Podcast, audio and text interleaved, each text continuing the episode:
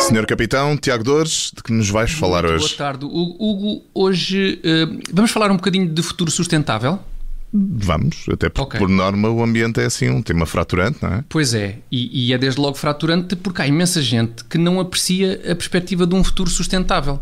Quantas vezes já me aconteceu, à mera menção de futuro sustentável, ser de imediato atacado por fanáticos do futuro insustentável e até por maníacos do futuro incerto. Está-me Tiago- sempre a acontecer isto. Pois, por isso mesmo imagino que tragas boas notícias relativamente ao tal futuro sustentável.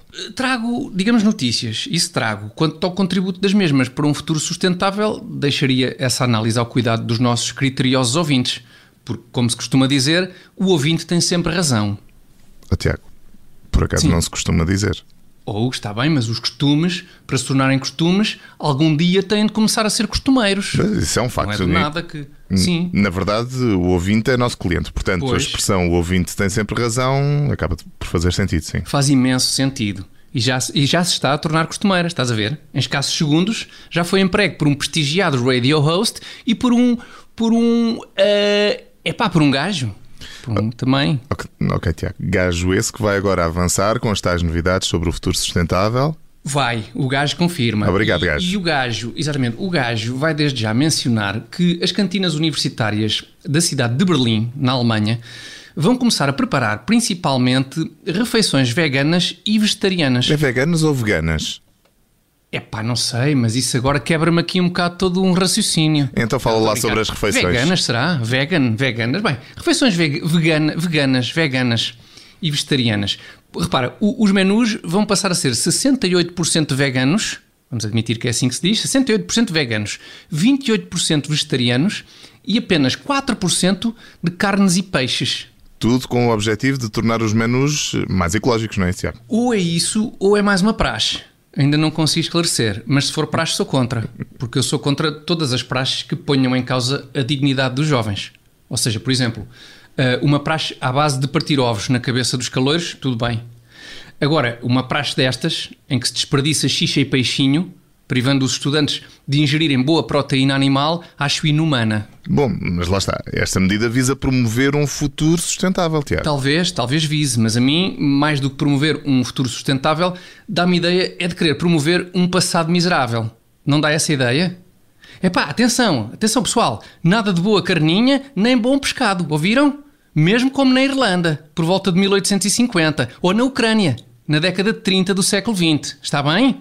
Atenção a isso. Mas, eh, Não é? olha, Não, mas quanto aos méritos nutricionais desta nova dieta, não me posso pronunciar, não conheço, não, não sou Não és um especialista. especialista, não é? Pois. Mas, mas os novos menus. cruzar neste tema não és um especialista. Mas diz, De facto, não. Ia-te perguntar, Sim. eh, ia, aliás, dizer, mas os novos menus já têm o, o- o mérito de ensinar história de uma forma bastante interativa, tal como Bem estavas a dizer, não é, Tiago? Bem visto. Embora, embora tenha as minhas dúvidas sobre como é que os professores conseguiram dar aulas em paz quando estes novos petiscos forem introduzidos nas cantinas. Então, mas porquê? Achas que os alunos ficarão de tal forma entusia- entusiasmados com panados de tofu e cheesecakes de soja que não vou conseguir parar de falar sobre isso nas aulas? É? Não, não, de todo, de todo. Mas gostei do entusiasmo, mas não, não é de todo isso. Acho é que os roncos das barrigas dos desgraçados dos putos, cheios de fumeca, vão estar sempre a interromper as aulas.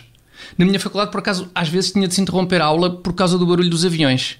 Mas em Berlim, daqui para a frente, vão estar sempre a interromper as aulas por causa do ronco dos estômagos. Ó Tiago, pronto. A, a propósito de comida, o que é que achas do diploma que o, que o governo aprovou, que proíbe a partir de novembro a venda de pratos e talheres de plástico?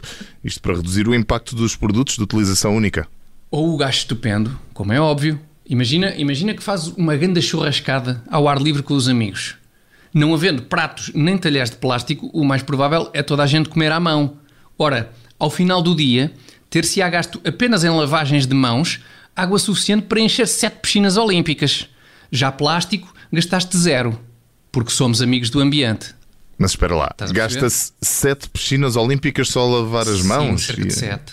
E esse amigo do ambiente? Então, e a escassez de água, no, água doce no planeta? Escassez de quê? Onde? Água doce, no água- planeta. No planeta? Onde? Não, não, tem paciência, mas andas desatento. A escassez de água doce ainda é da altura em que o problema das alterações climáticas era o aquecimento global. Mas isso era antigamente. Não viste o que se passou há uns meses na Alemanha e o que se está a passar agora na América? com aquelas chuvadas e cheias e aquilo tudo? Vi sim, senhor. Aliás, claro. temos acompanhado a situação aqui na Rádio Observador. Pois é, pois é. Neste momento, no que alterações climáticas diz respeito, o problema da moda é o excesso de água, Hugo. Excesso de água. Portanto, queres ser amigo do planeta, Hugo? Tu desejas ser, ser amigo do planeta? Então não. Epá, então deixa uma torneira a correr, se faz favor. Não, tá bem? não sei se esse novo slogan pegará. Como é que seria o, o slogan? Queres ser amigo do planeta? É pá, deixa uma torneira a correr, se faz favor. Pede-se com jeito às pessoas. Enfim. Achas que não pega isto? De maneira que, no fundo, nem muito isto.